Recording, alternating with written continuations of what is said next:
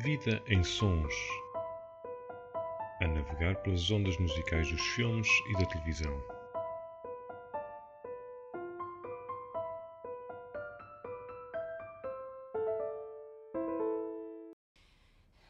Tell me we can have the baby in Paris. Frank, tell me we can have a different life, but don't make me stay here, please.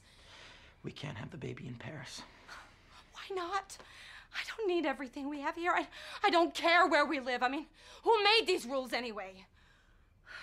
Look, the only reason we moved out here was because I got pregnant. Then we had another child to prove the first one wasn't a mistake. I mean, how long does it go on?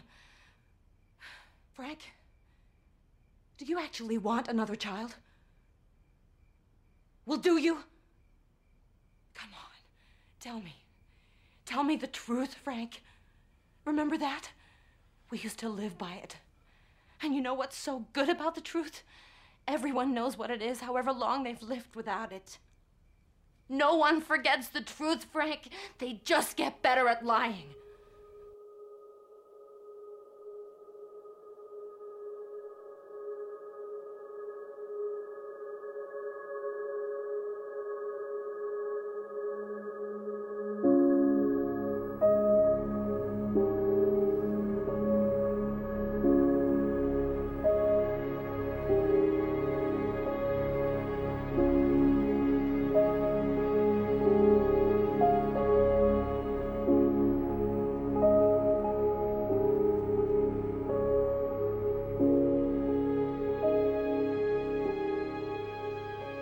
Com uma atividade intensa de mais do que uma banda sonora por ano, desde que começou a carreira em 1984, Thomas Newman intensificou com a sua música o drama da relação conturbada de Frank e April Wheeler no ano de 2008. O compositor foi o responsável pela banda sonora de Revolutionary Road, o romance homónimo de Richard Yates, adaptado ao cinema por Justin Haytha e realizado por Sam Mendes. Sejam bem-vindos a mais um episódio da Vida em Sons.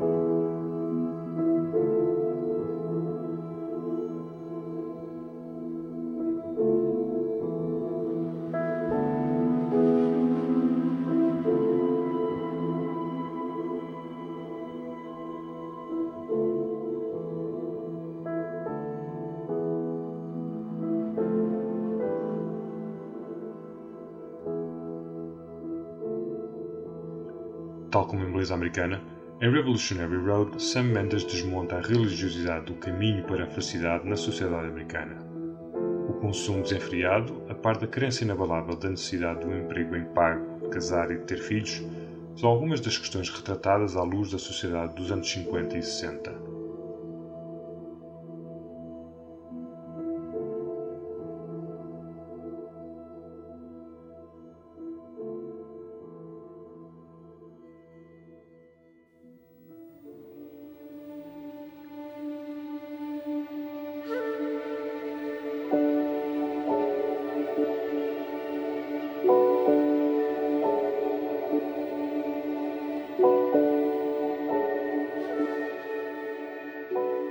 Filme de 2009, ficamos a conhecer as vidas de Frank e April Wheeler, um jovem casal dos subúrbios norte-americanos dos anos 50 que anseia por uma vida radicalmente diferente do tradicional American Way of Life. No entanto, pouco a pouco vários fatores externos vão corroendo a felicidade do casal. Para April, o desejo de viver em Paris e de Frank se libertar definitivamente do caminho trilhado pelo pai não são mais do que uma miragem, levando a que a relação dos dois se vá deteriorando a cada dia que passa.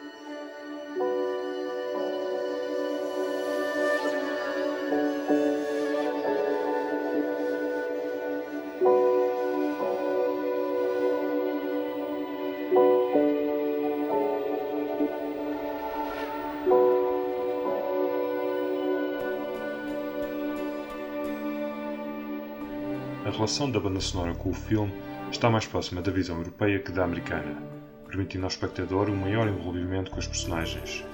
São raros os momentos em que a música de Newton é tocada a par com os diálogos, tendo uma função de contemplação. No entanto, há um acentuar das tensões entre Frank e April quando a música está por perto. Com o pós-guerra como pano fundo, esta banda sonora é também um espelho dessa época, uma obra mais sombria que beleza americana.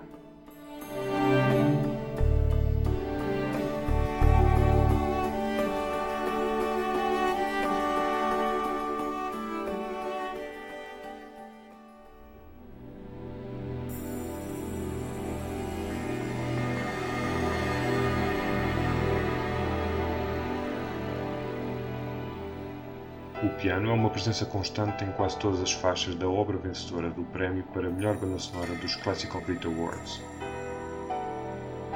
Desde que a indústria fonográfica britânica criou os prémios para a música clássica no 2000, apenas no ano 2010 as bandas sonoras para filmes tiveram direito a uma categoria própria.